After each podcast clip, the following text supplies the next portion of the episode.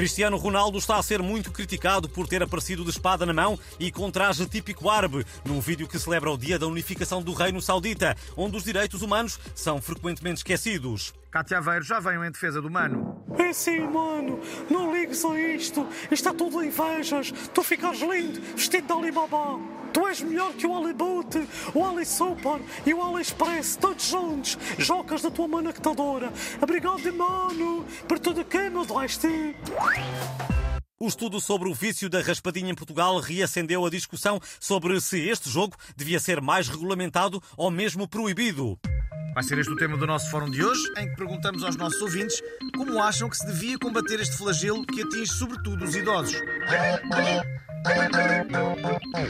E o primeiro ouvinte a ligar chama-se Roberto Rodovalho e é fabricante de alcatifas sem glúten. Uh, faça o favor de dizer. Olha, eu acho que proibir só vai fazer com que as raspadinhas passem a ser vendidas na clandestinidade e cortadas como outras coisas, como por exemplo boletins do Euro Milhões, que é, que é um perigo, quer dizer, o, o meu sobrinho. Ah, foi para o hospital depois de ter snifado cocaína cortada com, com farinha. Porque é intolerante ao glúten. Eu gostava que os nossos governantes pensassem nisto. É uma opinião, muito obrigado. Vamos agora pôr no ar o ouvinte Márcia Lameira, que é psicóloga de arbustos. Muito bom dia.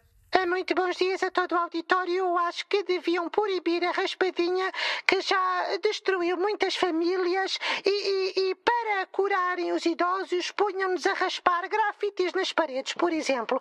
Diminuíam os sintomas de, de abstinência e ao mesmo tempo uh, limpavam-nos as paredes, que é, é o que eu acho, na minha opinião pessoal. Fica registado, obrigado pela participação. E temos agora em linha o Sr. Primeiro-Ministro, hora viva. Ora, o governo e a Santa Casa estão a estudar a hipótese de criar uma nova raspadinha, não dirigida a idosos, mas a crianças e jovens. Em vez de sair dinheiro, saem professores, que eles depois podem trocar entre eles. Ah, isso é um professor de matemática, mas eu já tenho. Queres trocar? E eu fico o, o teu professor de história? É ou não é uma excelente ideia? Vamos ver. Claro que é. Muito obrigado por esta notícia em primeira mão, com a qual encerramos o fórum de hoje. Para a próxima, vamos perguntar se concorda com a criminalização das selfies.